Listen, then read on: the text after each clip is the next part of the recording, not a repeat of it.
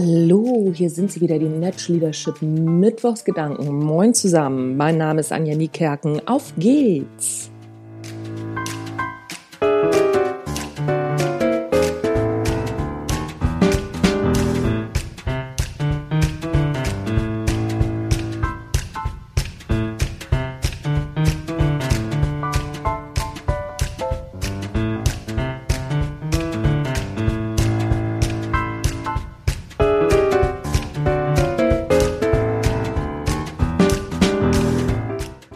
Noch gar nicht so lange her, da hat die AOK eine Studie rausgebracht zum Thema Homeoffice. Und das klare Ergebnis dieser Studie war, Homeoffice macht unglücklich. Da haben sich natürlich gleich die Medien draufgestürzt und das erstmal ausgeschlacht. Das Problem an dieser Studie beziehungsweise an dieser AOK-Erhebung ähm, ist, dass diese Erhebung die Lebenssituation der Befragten außer Acht gelassen hat. Und außer Acht gelassen hat, in welchem Umfeld Homeoffice gemacht wird, also in welchem Umfang.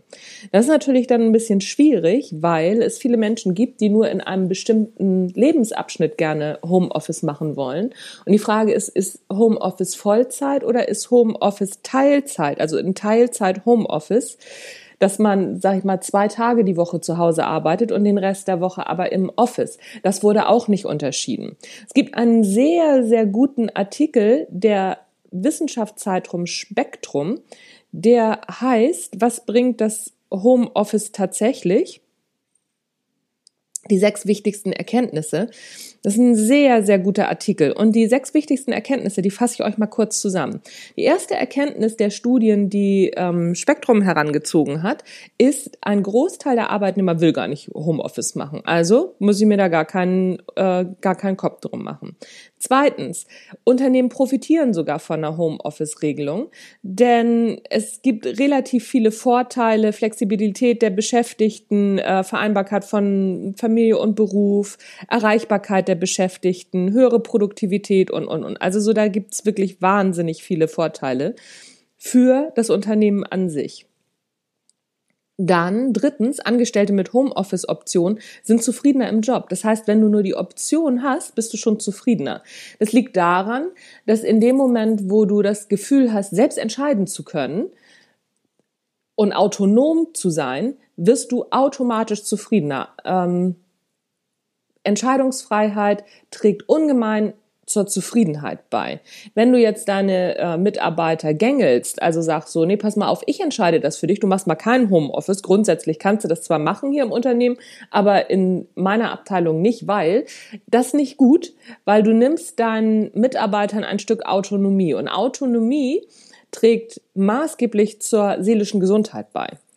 So, viertens, Homeoffice kann glücklich machen, aber auch Stress verursachen. Das kommt ganz darauf an. Das kommt darauf an, wie du Homeoffice selber umsetzt.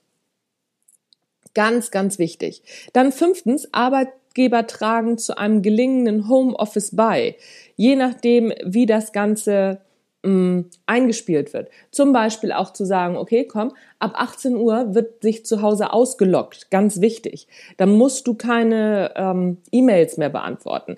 Dann hast du zum Beispiel auch feste Mittagspausenzeiten im Homeoffice eine Stunde ausloggen zur Mittagspause, dass das alles wichtig ist, weil Arbeitnehmer haben ganz oft das Gefühl, mehr tun zu müssen, besser erreichbar zu sein, wenn sie im Homeoffice sind. Und das sollte vom Arbeitgeber gesteuert werden.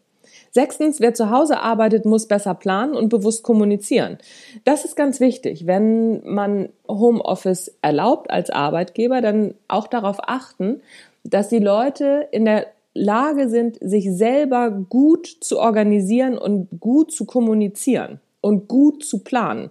Dafür ist es oftmals gar nicht so unsinnig, auch ein Seminar, mal ein Tagesseminar dafür zu machen zu sagen, okay, wie plane ich Homeoffice, wie machen wir das und, und, und. Und dann können alle davon profitieren.